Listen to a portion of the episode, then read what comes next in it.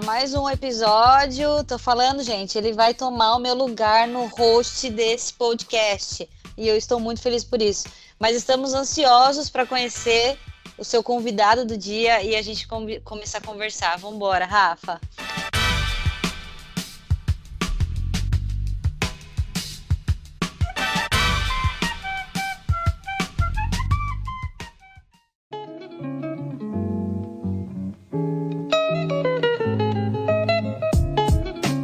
E aí, Carol, tudo bem? Como é que estão as coisas? Uh, hoje, meu convidado, então, é o Pedro Pina. Ele faz parte do founding team da Clivo e que a Clivo aí está com um trabalho incrível nessa questão da gestão de crônico, que a gente sabe que é um, é, é um problema, é um desafio aí para operadoras e para todas os, a, as organizações que lidam com pacientes em geral. Então, trouxe o Pedro. Pedro, Uh, tudo bem contigo? Dá um, dá um alô aí que eu já estou ansioso para começar a fazer as perguntas para ti. Eu já tenho Boa. uma listinha aqui, Pedro. Antes de você falar oi, eu já tenho a listinha. Não, tá ótimo. Gente, super prazer. É, eu acho que a iniciativa de vocês é incrível. É, a gente tem que aproveitar desse canal de podcast, que eu sou fã há alguns anos já. Assim, eu lembro é, de trabalhar longe de casa e ouvir audiobook, ouvir é, podcast foi um negócio que pô, mudou minha vida. Então eu sou muito fã desse canal, desse, desse canal que está explodindo. Eu acho que o tema de vocês, vocês têm muita propriedade para falar e para e ser host também. Então, um maior prazer para a gente estar tá aqui com vocês. Não, show de bola. E com certeza tem uns caras aí que nem, que nem tu aí, brilhantando o programa faz todo sentido, porque é quem está vivendo na prática, né, Carol? A gente acaba lidando com as startups e empresas no dia a dia, mas ter os empreendedores contando suas histórias aqui faz toda a diferença, porque dá, traz realidade, né? É, é lá na ponta que o pessoal está vivendo. E aí, sem nem uh, de, me delongar muito, Pedro, queria ouvir de ti, cara, quem tu é, né? Uh, de onde tu é, de onde tá falando. A gente está gravando isso aqui, pessoal, uh, de forma remota, né? Tá cada um num estado aqui gravando. Mas ouvir de ti um pouco, Pedro, quem, que, que tu já fez, se tu já tinha empreendido antes, como tem sido essa experiência aí de, de empreendedor à frente de uma, de uma health tech? Pô, legal, Rafa. É, de novo, um prazer. É, cara, meu nome é Pedro Carçalá de Pina Rodrigues. Né? O Pina é o nome mais simples dos meus três sobrenomes, então é o que ficou, vem do meu avô, depois do meu pai. Enfim, é, acho que é o mais simples, então, então ficou bastante. É, eu empreender da forma que eu estou fazendo hoje é a primeira vez. Né? Eu sempre tive uma cabeça é, de montar coisas do zero, de construir coisas do zero, sempre foi minha, minha cabeça e meu, meu grande prazer assim em negócios. Eu nasci é, no mercado de trabalho em finanças. Eu tive muitos anos um viés financeiro muito forte. Trabalhei em assets, né, em, em, em fundo de investimento. É, conheci o André muito nessa época. Gosto, ele não gosta nem que eu lembre isso, mas eu, muitos anos atrás, fui estagiário do André Sacco, o fundador da Clivo. Então a gente se conhece há muito tempo atrás. É, em 2015, eu ah, topei um desafio de me juntar ao grupo da United é, e aí entrei via Optum, né, que é o braço de tecnologia e inteligência clínica da United. Lá fora é um colosso de gigante, é, assim, tem uma concentração absurda de, de PHDs em ciência de dados focada em saúde, por exemplo. E para mim foi uma, foi um, uma, uma oportunidade muito interessante. Eles estavam crescendo a, a, a presença no Brasil. A Mil tinha sido comprado pela United alguns anos antes e estava trazendo toda a tua estrutura lá de fora para, de fato, ocupar o mercado brasileiro. Então, aprendi muito lá, naveguei muito por dentro da Mil. A Mil foi uma super escola para mim. É, tive grandíssimos professores, é, Eduardo Maia, é, Letícia Goldberg, que foi minha chefe, hoje em dia está nos Estados Unidos, é, é Valdir que hoje está na Petrobras. Então, tive grandes professores que me deram uma visão inteira do mercado de saúde. Assim, a oportunidade que eu tive foi aprender é, do início ao fim. E a gente, naquela época, é, já foi 2015, né, 2015, 2016, é, muito focado em desenvolver modelos novos de pagamento para o setor de saúde. Um negócio que era razoavelmente novo no Brasil, a gente fez alguns testes lá. É, e você desenvolver sistema novo de pagamento, obrigatoriamente você precisa entender de todos os os stakeholders da cadeia, como eles ganham dinheiro, qual é o incentivo de cada um. Então me deu uma visão do sistema espetacular. Né? E aí esse skill, né, essa visão de mercado que eu aprendi, foi o que possivelmente despertou o interesse do Mário Salomão, que é o atual CEO da Unimed Rio, né? é, tá no time do Romeu, né, que está tá na gestão do Romeu hoje, é, e o Mário Salomão é o executivo contratado para tocar é, a Unimed Rio no dia a dia, né, e o, e o Mário me chamou para ajudá-lo no, no, processo de olhar o futuro da Unimed Rio, de começar a trazer novidade, enfim, fiz alguns projetos lá relacionados a modelos de pagamento. Foi quando eu comecei a me deparar mais profundamente numa, numa visão mais prática de programas clínicos, né, que combina um pouco o que a gente faz aqui na Clivo.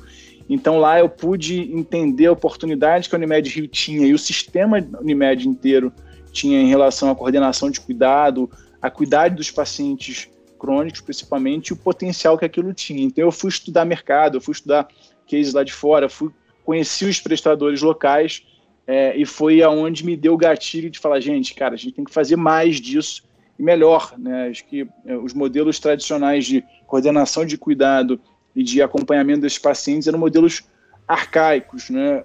Tem muita tecnologia desenvolvida para outros segmentos é, da, da, economia mundial. A saúde utilizava muito pouco dessa experiência digital, uma experiência de, de experiência de usuário de qualidade, de verdade. E eu percebia que quem engajava nos programas clínicos tinha um resultado muito, muito forte. Então, foi uma grande escola para mim. É, eu respeito muito o, o mundo da cooperativa. É, tem seus grandes desafios. É a turma que está mais procurando inovação hoje, talvez.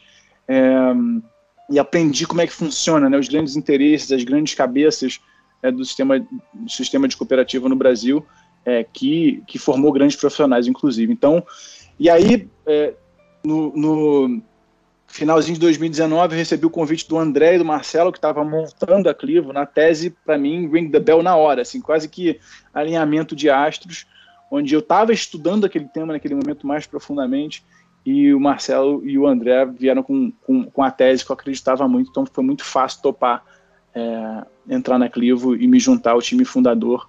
E hoje eu toco é, tenho uma, uma, uma, tripla jornada, né? Eu toco hoje a área comercial da Clivo, tenho marketing é, debaixo de mim também, e pelo meu background financeiro tem, uh, eu sou eu sou o CFO da empresa também ao mesmo tempo, então tem uma jornada jornada tripla que a gente aos poucos está trazendo gente para ocupar um pouco esse espaço no dia a dia e eu consegui é, ir me dedicando à parte mais de estratégia da empresa que, que eu acho que vai fazer grande diferença no futuro. É, muito bom. E aqui a gente percebe, né, Carol, Pedro, como que essa, essa questão do empreender não envolve mais sempre, ah, me formei ou nem me formei eu vou montar uma empresa desde pequeno. Essa, essa mistura de passar pelo mundo corporativo, aprender bastante, poder empreender, acho que é uma mistura que, que tem feito com que o empreendedorismo brasileiro amadureça também, porque tu não precisa aprender tudo fazendo, tu vai, assim, sabe, apanhando no, no processo de empreendedorismo, mas tu tem também essa parte de, de conhecendo estruturas para depois fazer conexões que possam uh, te ajudar a ir tocar negócios próprios, né? E tem, mas aí e tem o lance do espírito empreendedor também, né? Porque não necessariamente você está abrindo um negócio para você ser um empreendedor. No exemplo que ele deu, nas horas vagas ele ainda é o CFO da empresa. Então a gente fala tanto de time enxuto, Cara, o cara, o cara vende, o cara compra, o cara controla as finanças, o marketing, a divulgação e tá pensando sempre na estratégia, no propósito da Clivo, né? Então, acho que fica essa dica também para às vezes a gente fica, ah, não posso, não sou empreendedor. Pô, você tem, você tem um empreendedor dentro de você. Talvez você não deixou ele, ele aparecer ali, mas ele existe, né? É isso aí. E, e eu acho que uma, uma, uma adição que eu faço, eu acho que o mundo hoje está muito mais fácil de empreender é, por diversos motivos. Tem muito mais capital, né? o ciclo de morte das, das startups reduziu também. Antigamente, é, você montar um business é, com capital de venture capital era muito associado à, à tecnologia pura, né? É, biotecnologia, coisas do tipo. Mortalidade era muito grande. Hoje tem estruturas e plataformas que você pode desenvolver um negócio sem sair de casa.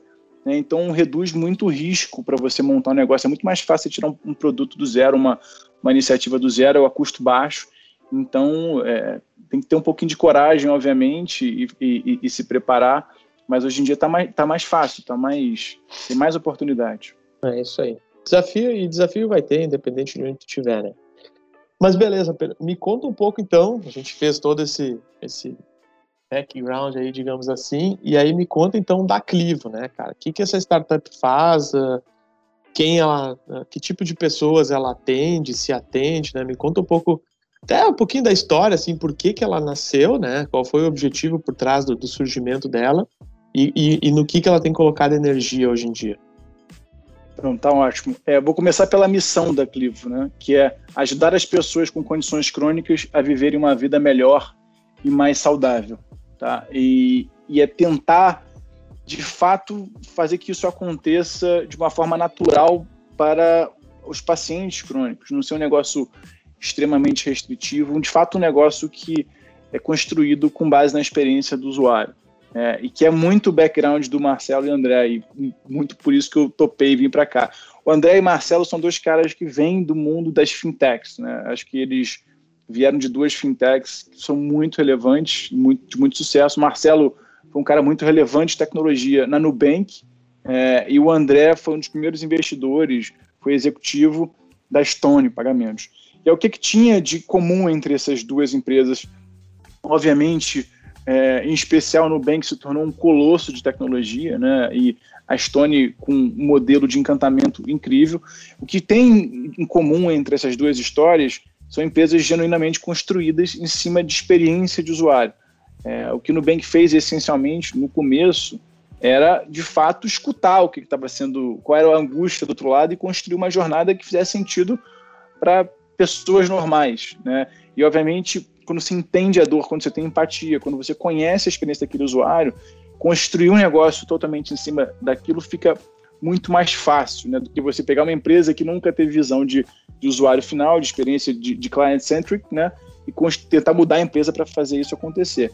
Então esse era, era, era o, o, é o cerne das duas empresas e quando eles dois, é, querendo olhar para o mercado de saúde, é, é fizeram uma avaliação de que, que era é, os grandes desafios do mercado de saúde, naturalmente o tema crônico salta muito rápido. É, hoje os crônicos representam, dependendo da ótica que você fizer, entre 70% e 90% do, do custo assistencial, do sinistro médico é, no Brasil. Nos Estados Unidos fala-se 90%, por exemplo e você pega a população adulta, 40% tem ao menos um, um diagnóstico.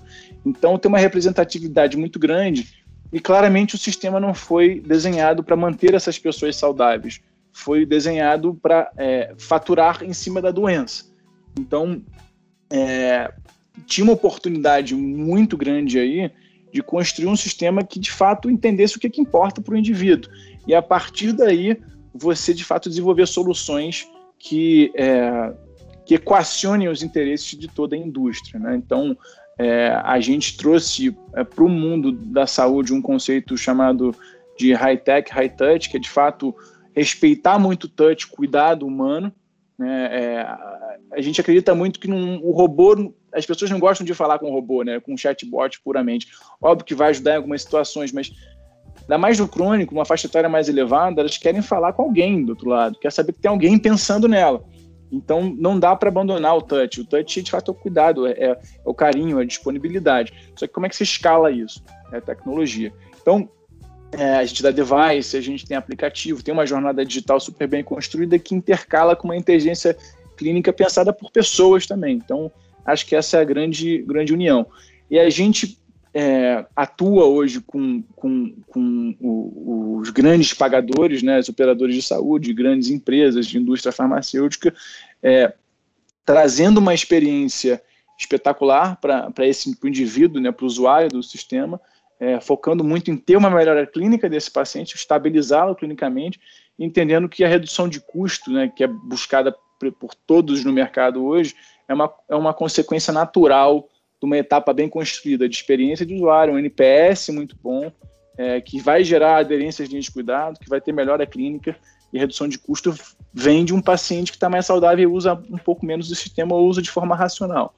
Então, nosso foco é, é, é trazer essa experiência de usuário e melhora clínica. Nosso business é um business médico na essência, mas a gente trouxe uma, uma, uma experiência mais consumerizada é, de uma experiência de consumo, uma experiência de usuário mais habitual ao mercado é, e outros, outros segmentos. Não, muito bom. E até, né, Carol, a gente percebe como, até nas Unimedes aqui, a gente vive isso no dia a dia, como a atenção integral tem, tem sido um tema recorrente, né? Começar a cuidar das pessoas uh, uh, nas suas condições e não esperar os estágios agudos que, que não só pelo custo, né, que a gente está falando aqui, mas pela qualidade do nosso cliente mesmo. Se tu tem o cliente no centro, tu precisa fazer com que ele fique saudável e não, uh, independente se custar muito ou pouco o, o, o, tratamento lá agudo, a gente não quer que a pessoa fique, fique mal, né, em casa, hospitalizada, sei lá. Então, isso que eu acho que às vezes uh, faz a diferença aqui nessa, pelo menos na proposta que a Clivo tem, né? Não sei o que, que tu pensa a respeito disso. É, a gente, a gente fala, eu até brinquei na última reunião com o Pedro, eu falei, poxa, eu fico aqui num limbo da saúde, né? Não tenho nenhuma doença, é, não, não tô gestante, e quem tá cuidando ali de mim, né? É, amanhã eu posso ter um problema super grave que eu poderia ter evitado, que eu poderia ter sido é, monitorada, e, não, e, de novo, quando a gente olha para o viés da operadora, poxa, de fato reduz custo, mas quando eu olho para o paciente, aí olhando para a gente aqui nesse, nesse papo, pô, seria legal ser cuidado, você vê que, que a gente está preocupado, estão preocupados com a nossa saúde na prática, e não se a gente vai gastar com remédio, ou se vai gastar com uma internação, e quanto que vai ser o sinistro quando começar a consumir o plano de saúde, né? Então, claro que existe, a gente não, tá, não, não, seremos hipócritas quando a gente fala da sustentabilidade ali, mas com certeza é um assunto que a gente vem falando muito de como que eu tenho uma jornada assistencial, como eu tenho um cuidado efetivo à saúde antes de se agravar os problemas todos que a gente não tem como, a gente vai envelhecer, uma hora a gente vai ter alguma coisa. E a gente precisa ter uma velhice saudável ali, né? Como que eu chego nela é o mais saudável possível. É um desafio gigantesco que a gente sempre debate mesmo, viu, Rafa? É isso aí. E Pedro, tá, tu comentou ali antes vários, os vários tipos de clientes que a, que a Clivo pode ter, né? Uh, qual que é, por exemplo, tem uma empresa que tenha um plano de saúde para os seus, uh, col seus colaboradores. Ele pode mesmo assim ter a Clivo também, uh, tendo um suporte, auxiliando esses pacientes que têm eventualmente alguma situação crônica? Que, que tipo de modelo vocês enxergam assim para poder levar a Clivo para uma grande quantidade de pessoas? É, a gente tem hoje dois, dois, duas categorias de clientes, né, é, e dentro dessa categoria tem algumas ramificações.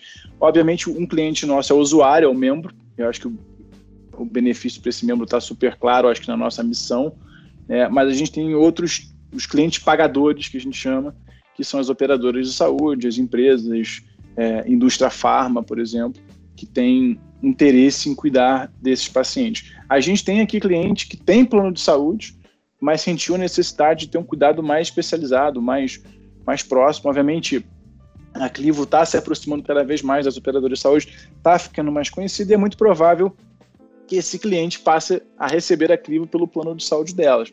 É, mas tem clientes que não querem esperar, assim, entenderam qual é a proposta, entenderam o valor que se entrega, e eu acho que a pandemia acelerou muito isso, né? Acho que os RHs foram impactados de forma muito relevante é, pelo Covid, e as pessoas falam assim, gente, eu sou paciente crônico, eu tenho diabetes, eu tenho hipertensão, e o RH não tinha noção disso, né? Essas pessoas nunca se acusaram, vamos dizer assim, nunca pediram ajuda e vieram pedir ajuda no meio da pandemia, então o tema cresceu muito, as empresas, mesmo tendo plano de saúde, correram atrás de encontrar soluções.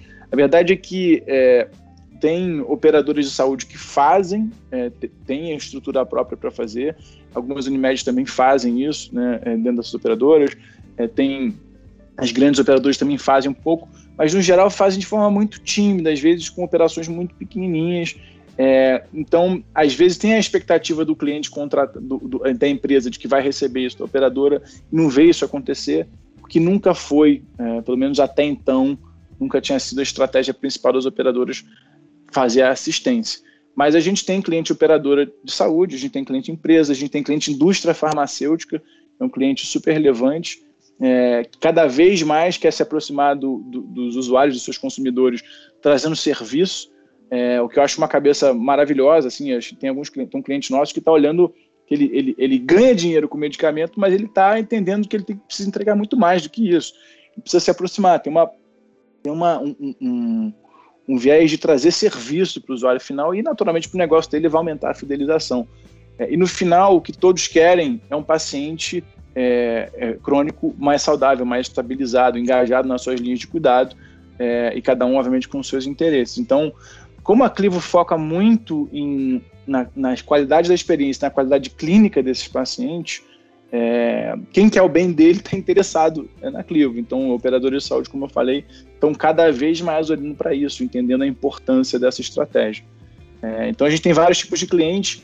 Obviamente, tem alguns clientes que vão trazer mais vidas para a gente do que outros, tem uma maturidade maior é, para falar de doença crônica, tem operadoras talvez menores ou, ou, ou mais afastadas dos grandes centros, é, no geral, que conhecem menos do tema de crônico, às vezes fazem alguma coisa pequenininha dentro de casa, tem outras que são muito grandes e, e têm operações tímidas. O mercado está mudando, assim, minha experiência de seis, seis anos de mercado de saúde está tá se transformando a demanda por, por atenção primária, coordenação de crônicos tem, tem tudo a ver, né? Coordenação de cuidado em si. Sim. E eu acho que aqui tu já deu a, a deixa para minha próxima pergunta, inclusive, que é, uh, com base nesses últimos anos que tu tem vivido na área da saúde, em diferentes uh, experiências, inclusive, uh, como é que tu tem visto o mercado de saúde no Brasil? Assim, ele está amadurecendo? e até assim, o que, que, talvez a gente já deveria ou poderia estar fazendo, olhando mercados mais maduros, sei lá, Estados Unidos, que a gente ainda está pecando ou, ou vai abrir oportunidades para a área da saúde fazer uh, logo na frente. Posso, posso complementar essa? Vai. É, como que, é, além de tudo isso que o Rafa falou, como que você vê o comportamento dos pacientes, do paciente ali como, enquanto crônico? Ele ele está se autocuidando, ele está entendendo que ele precisa desse apoio e ele está entendendo que uma doença crônica pode eventualmente gerar uma outra e como que você vê essa, essa combinação de mercado de saúde, seja nacional ou não, e o comportamento do paciente em relação à doença crônica dele? Não, legal. Cara, mercado de saúde, é, é, sem dúvida, é o mercado mais complexo que eu já estudei. Eu, quando estava em mercado financeiro, cobri alguns setores, varejo, é, agro, enfim, vários outros. O mercado de saúde é o mais complexo, com interesses diversos. É, eu acho que uma indústria que foi crescendo da forma que dava, majoritariamente construída por médicos e, e, e pela forma dos médicos pensarem é, assistência, seguro, etc. Então tem, tem grandes desafios, tanto pelo ponto de vista de maturidade de gestão das operadoras de saúde, quanto do entendimento pelos usuários desses planos de saúde do que, que significa o plano de saúde. Tem muita gente que, que ainda compra o livro da operadora de saúde achando que quanto maior o livro de médicos, é, melhor vai ser o serviço, quanto mais hospitais é, é, é, é caros e, e, e, com marca, mais vale. Quero pagar um plano de saúde caro, quero ter um reembolso muito alto. Então, assim, eu já fui simplesmente usuário, hoje eu tenho uma visão por trás do sistema e, e vejo que um dos grandes desafios da, da indústria de saúde é mostrar valor. É, por que, que uma operadora de saúde é melhor do que a outra, por que, que um hospital gera, é melhor do que o outro, é, e valor, como diz muito o Clemente Nóbrega, que é, um, que é um, um dos gurus nossos aqui que a gente adora, é, tem uma formuleta que ele costuma falar para valor. O mercado hoje em dia está muito longe disso. Tá? Então, assim, tem muitos temas relevantes em saúde, digitalização, tem vários assuntos. Eu acho que tem dois temas principais estruturais para o mercado de saúde que eu acho que estão em voga hoje, tá? É, acho que o primeiro deles, não necessariamente um é maior do que o outro, mas são os modelos de remuneração. É, modelos de remuneração é um tema razoavelmente jovem no mercado de saúde brasileiro, é, mas se tornou essencial porque o mercado está colapsando pelo ponto de vista de capacidade de repasse das operadoras de saúde nos seus reajustes. Então, desenhar um modelo de remuneração novo passou a ser uma necessidade. É, é uma discussão jovem, mas eu estou vendo várias iniciativas é, amadurecendo. É, enfim, acho que as operadoras têm que arriscar, demoraram muito para arriscar. Eu participei ativamente de várias negociações, era muito difícil, assim, a, a, a, a, relação de desconfiança que se construiu entre operadores de saúde e prestadores foi muito grande. Assim, foi um negócio que eu me assustei quando entrei no mercado de saúde. Um outro tema que eu acho que é muito relevante, que eu acho que só se tornou relevante, é, tornou ainda muito mais relevante por causa da pandemia, foi o assunto de prevenção. E aí, quando eu boto prevenção, eu falo de modelos assistenciais como um todo. É, atenção primária, como é no SUS, tem muitas tentativas nesse sentido. É, crônicos, como a Clivo faz, com, com coordenação de cuidado. É, então, o mundo está falando muito mais de prevenção e tem diversas startups e estruturas. Você vê o movimento de DASA, você vê o movimento de Reddor, você vê é, Fleury, todos querendo ir para um, um, dinâmicas assistenciais é, mais equilibradas, que tenha prevenção, que tenha diagnóstico antecipado. Então, acho que o modelo de remuneração é uma coisa e a parte de prevenção de modelos assistenciais é outra super importante. É, mas a, a, prevenção em modelo assistencial é um negócio super, super antigo. Não à toa, quando começaram a falar de atenção primária, copiaram o modelo do SUS que existe há, há séculos. Né? É, graças a Deus, eu acho que é, é, a parte boa, talvez, da pandemia é que o impulso digital que, que, que foi dado para todos os setores da economia teve um impacto muito grande na, na, na saúde. É, então, acho que vai ter ainda uma explosão de, de health techs focadas em modelos assistenciais. Acho que nos Estados Unidos já está acontecendo assim demais. É, no Brasil está é, acontecendo também, mas é um mercado infinitamente menor que o americano, né? Assim, movimentação de, de dinheiro mercado americano versus brasileiro é, é 10 vezes menor no Brasil, mas já é algo muito relevante. Indústria de saúde é praticamente o mesmo tamanho da indústria financeira, tem características até muito parecidas. É um setor essencial. E muitas, muitas health techs vão começar a nascer de forma mais forte. Eu conheço várias, é, é, muito, com gente muito competente por trás. Então, acho que esse tema de, de, de modelos assistenciais está crescendo muito e tem a ver muito com o que a Clivo faz. Assim. É, e você comentou do, do que, que, qual é a expectativa, né? como é que os, os membros que a gente chama aqui, os pacientes, os usuários do sistema, se relacionam com isso. É, tá tendo um, um, processo de, de, é, de re, reconstruir a relação desses dessas pessoas com os planos de saúde. Eu tenho visto movimentos de operadoras verticalizadas, é, a própria Prevent Senior, que acho que está super grande na mídia hoje por diversos motivos, acho que não vem um caso a gente discutir aqui, é, tá, a Med Senior também, a, a Leve Saúde no Rio, é, enfim, operadoras que têm um foco mais sênior, mostrando que dá para ter qualidade assistencial, dá para ter experiência boa de usuário com pacientes que têm uma carga de doença maior, né, dá para você construir um, ter uma boa qualidade assistencial com operações verticalizadas, né?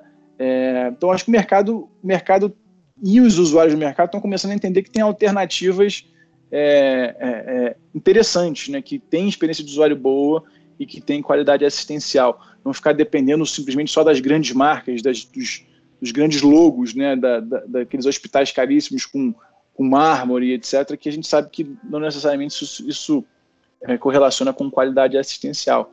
Mas acho que pelo ponto de vista de usuário, está é, tendo uma transformação, acho que talvez um pouco mais lenta. É, a, a, medicina digital agora, eu acho que vai abrir é, uma oportunidade grande, não só comercialmente com, com, no B2B, mas o B2C, o usuário final, está tendo uma relação diferente com saúde digital. E isso é, abre um leque de oportunidades de prestação de serviços digitais. E eu acho que isso vai sacudir a forma que, que as, as grandes seguradoras constroem as suas redes assistenciais. Acho que é um pouco por aí. É. E aqui a gente vê até, né? Normalmente tu tinha um plano que abordava tudo, né? Tu tinha lá desde o início ao fim.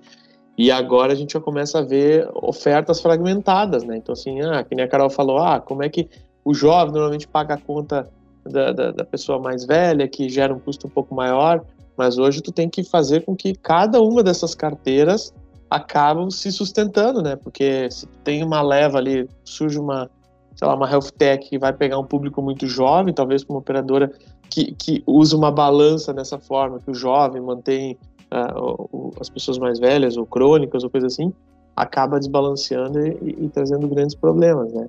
Então acho que é, é bacana essa reflexão, inclusive, que que o Pedro tá, tá, tá provocando assim na gente, né? Porque a gente percebe que essa questão da remuneração, inclusive a gente falou num outro podcast que a gente falou sobre a RAI, né? Que, que vinha com uma metodologia um pouco diferente para a remuneração de, de prestadores, com base na eficiência, né, realmente na qualidade do cuidado que foi entregue e não apenas simplesmente por fazer, que acaba uh, aí tu remunera mal porque não resolve ou não resolve porque remunera mal fica aquela coisa de Exatamente. ovo ou galinha, né? O que, que vem primeiro.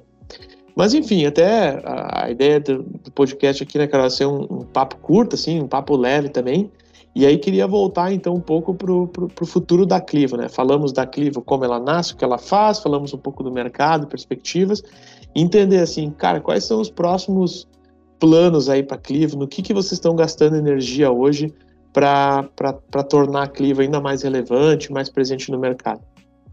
Legal. É, pelo ponto de vista de negócio, a gente acredita que a gente está ou encontrou, está muito, muito próximo do market fit. Assim, a gente tem tido feedbacks muito bons dos clientes contratantes e principalmente dos usuários. Assim, nossa solução de fato é, muda a vida das pessoas, né? E, e, muda a vida do contratante. O contratante entende que tem resultado é, bom, né? Tanto que a gente está indo para duas publicações científicas agora de resultados que a gente encontrou com, com parceiros diferentes. Então é muito legal. Acho que o maior desafio em saúde e a Cliva não está fora desse desafio, é crescimento. É, toda health tech que nasce no, no, mercado de saúde e quer jogar um jogo dos grandes vai enfrentar é, desafios de crescimento. Então, como é que você cresce? Quais são as estratégias? Qual é o canal? Então, essa fase que a gente está agora, a gente já tem algumas ideias boas, já temos tração em algumas estratégias. Agora, é, o desafio é onde é que vai ser a grande aposta. É, eu ainda não posso, obviamente, abrir o detalhe que, que Sem a gente está fazendo. Sem spoiler. é, mas é um mercado majoritariamente B2B e os contratantes são lentos. Então fica aí a dica para quem quer entrar nesse mercado é, é, é, se prepara porque o ciclo é longo. É, a gente tem discutido muito, acho que o mercado mundial de saúde está mudando, acho que muito o exemplo que eu dei, que o mundo da, da medicina está ficando um pouco mais tech, o cuidado está ficando um pouco mais digital e os, e os os usuários estão gostando disso, é, começo a me provocar sobre é, e o B2C, né? É, uma estratégia que a gente nunca fez muito forte aqui, que é custosa, o, custo de fazer marketing digital hoje tá um absurdo, dificilmente estratégias, se não forem muito bem construídas, você vai ter um CAC decente, é, mas tem uma relação que talvez possa ser aproveitada aí, de você mesclar um B2B com um B2C, é, para de fato achar canais de crescimento. Então, dei, um, dei uma parte, um pedaço de um, de um spoiler, mas tem, tem, tem formas de você trabalhar crescimento diferentes e a gente está encontrando algumas oportunidades bem interessantes. O desafio da Cliva é esse agora. Eu acho que desenvolvimento de produto é um negócio que é eterno, nunca vai parar. A gente sempre vai estar crescendo time de tecnologia, time de produto, experiência de usuário. Acho que a gente aqui atua no nicho de mercado é, que tem um, um, um usuário final é, muito relevante para a indústria de saúde, mas para outras indústrias também. É, então é, a gente, a gente gosta muito do nicho que a gente está. Obviamente tem mais produtos que a gente vai lançar, tem outros segmentos que a gente vai entrar, é, mas acho que o grande desafio hoje, né, onde a gente está gastando energia, é canais de crescimento. É, e acho que vai ser durante bastante tempo, viu? Porque tem o mercado é muito grande, tem muita oportunidade. Então é um pouco por aí. Não, é isso aí. E, e canal de crescimento, para quem é startup, cara, isso é testar o tempo inteiro, né? Daí quando tu acha que descobriu, cara, é por aqui que eu vou. Exatamente. Aí vai lá dois, três meses já não funciona mais. Então tem que estar tá sempre na, na velha máxima, assim, de, ah, tá usando um ou dois, mas tem que estar tá testando junto dois ou três ali para serem os substitutos quando, quando acontecer. Acho que isso é, é fundamental, assim, para garantir que tu consiga manter o crescimento porque que nem tu falou, né? O produto tu vai estar tá escutando o usuário o tempo inteiro, pelo menos deveria estar escutando o usuário Sim. o tempo inteiro, e, e, e, desenvolvendo e melhorando ele, entendendo o que pode ser mais relevante ou não. E, mas os canais, eles variam demais, assim, então é, é, um, é uma atenção que tem que ter sempre. E aí, assim, Pedro, cara, já passamos aí 30 minutinhos já de conversa e, e, e, e vai muito rápido, né, Carol? Vai, Nossa, vai, foi. É. Eu, eu queria só, antes de você encerrar, até fazer uma pergunta. A gente falou bastante, é, se a gente pegar toda a conversa assim nas entrelinhas, desafios no meio de tudo isso, de pensar em negócio, pensar no paciente, pensar em milhares de coisas. É, o desafio de empreender, né? O desafio de você ter, resiliência ali de, putz, é para onde que eu vou agora? Para onde eu vou é, é, como o comportamento das pessoas estão me pedindo. E de repente não era como eu comecei, agora eu vou ter que pivotar minha ideia. Então, é, eu queria fechar, é, Pedro, você como faz parte ali do, dos grupos de founders, de quando começou e de agora, como que tá isso. Que, que você pode falar para alguém que está começando essa jornada de empreendedorismo, que tem uma startup novinha, que não sabe se vai para frente, se ela não sabe se, se vai para uma aceleração lá da Vibe ou se desiste de tudo? É, o que, que você poderia falar para essa galera? Não, legal. Cara, quem está entrando em saúde, eu acho que até falei um pouquinho antes, é, não se assusta porque o ciclo de vendas é longo. É, então se prepara para isso. E dá para se preparar. Administra bem o burn, né? A, queima de caixa. Então se prepara bem que os ciclos são longos, né? Se você não é conhecido, o mercado é muito baseado em reputação. Então, se você vai apostar em soluções assistenciais, por exemplo, que eu acho que tem um caminho gigante para fazer é, no Brasil e no mundo, acho que vai ser grandes disrupções nesse sentido, é, em vista em provar os resultados que você está gerando. Tá? A gente aqui tem um viés bastante científico de fazer publicação, etc. É, o contratante nesse mercado é um contratante majoritariamente com background médico. Então, o médico está muito mais acostumado do que acho que todas as indústrias a lidar com a parte técnica, a parte de publicação, a parte de validação. Então, se você quer de fato trazer um produto e, e, e construir é, relacionamentos de longo prazo é, na indústria mostra que o teu produto é, é, verdadeiro. Eu acho que publicar e olhar para resultado, enfim, é, uma, é, algo que vai dar reputação para o teu negócio, tá? E eu acho que é o seguinte, eu acho que a última coisa que eu falaria, cara, empreender é muito bom. Assim, montar um negócio do zero, se você se preparou para isso, você tem preparou financeiramente, emocionalmente para isso, é muito bom para quem quer fazer. Eu acho que estou falando muito pelo ponto de vista do meu perfil. É, é, aqui eu tenho vários chapéus ao mesmo tempo, é, é, tenho esse desafio do dia a dia, mas o prazer de montar um negócio, o prazer de você ver o negócio transformando. A Carol perguntou: é, vocês montaram o negócio lá atrás, é, como é que está hoje? Né? Mudou muita coisa. Assim, a gente tinha várias coisas, acho que talvez boa parte delas estão se confirmando mas antes a gente tinha uma bola de cristal bem sujinha, e essa bola de cristal está um pouquinho mais limpa hoje, é, com respostas que a gente nem imaginava que a gente, a gente não estava nem procurando, que a gente encontrou, é, e coisas que a gente desistiu de fazer porque achava que não, que não, ia, não ia ter sustentação no longo prazo. Então, é, acho que uma coisa de mercado financeiro clássica é, é você tomou a decisão de investimento numa ação, por exemplo, é, revisa diariamente, obviamente, a decisão que você tomou, não precisa necessariamente fazer alguma coisa, mas quando você, você perceber que ela não dá certo, mata ela logo. Né? Então, é, ficar procrastinando uma decisão de algo que não está dando certo por muito tempo, eu acho que é um erro que vai, vai reduzir as tuas chances de de longevidade como uma startup. Não, show de bola. Eu realmente ia fazer também essa pergunta final ali para A gente não se aguenta, entender, né? Porque, é, porque não, porque é, é, um pouco disso assim, e até para já já ir fechando, né? Uh, é, um, é um pouco do que a gente percebe no empreendedorismo em geral, mas na saúde tem alguns desafios maiores, porque querendo ou não, tu está lidando com vidas também, então as pessoas são um pouco mais uh, reticentes assim, em algumas coisas, né? Para tu, às vezes, adotar uma tecnologia, tu tem que mudar uma cadeia que está há muito tempo colocada da mesma forma, e para mudar não é uh, tão simples assim. Mas é isso aí, Pedro. Cara, de coração, obrigado aí pela tua participação. Acho que foi muito rico. Acho que quem escutou a gente também pode ter uma boa visão uh, do que a Crivo faz, de, de como está o mercado da saúde e o que vem aí pela frente. E, Carol, te devolver o bastão aí, agradecer por mais, mais um, um, um episódio aí que a gente conseguiu rodar. Fico muito feliz de poder trazer as startups que estão sendo aceleradas pelo Vibe aqui para o podcast da Vital e, e, e, dar exposição e ouvir um pouco do que elas têm para falar para gente. Eu que agradeço. Cada, cada dia um convidado mais top que o outro. A hora que acabar essa temporada, o pessoal vai falar, Carol, volta o Rafa. Mas obrigada, obrigada Pedro, obrigada Rafa. Realmente foi um papo super rico. Foi um papo que daria para a gente ficar falando aqui por horas. Então, espero que a gente tenha oportunidade de gravar novos, novos episódios, novos podcasts, novas lives e compartilhar informação, compartilhar saúde é sempre prazer para a gente.